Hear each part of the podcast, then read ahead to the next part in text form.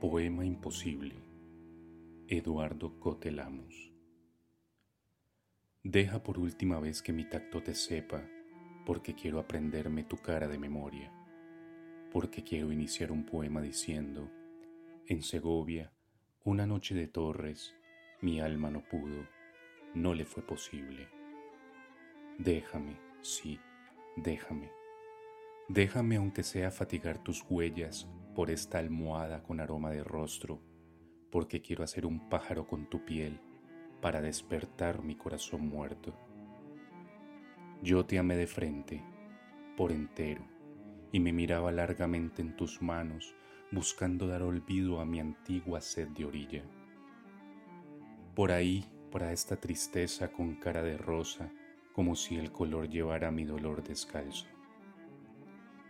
A veces me viene tu silencio de campanas que debajo de tu piel silban siempre, siempre.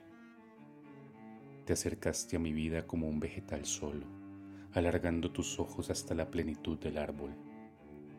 Mi vida era sencilla, humilde, tiernamente arcilla para un tacto. Ahora no soy sino un manantial ciego que huye de la sombra en tu mirada es cierto que todo me fue inútil, doloroso. Fue una lástima que tú no me quisieras. Ha sido el mayor que lástima del mundo. Pero ven, acércate y muérete un poco en mis palabras. A pesar de todo eres mi amor, mi tú, mi nunca.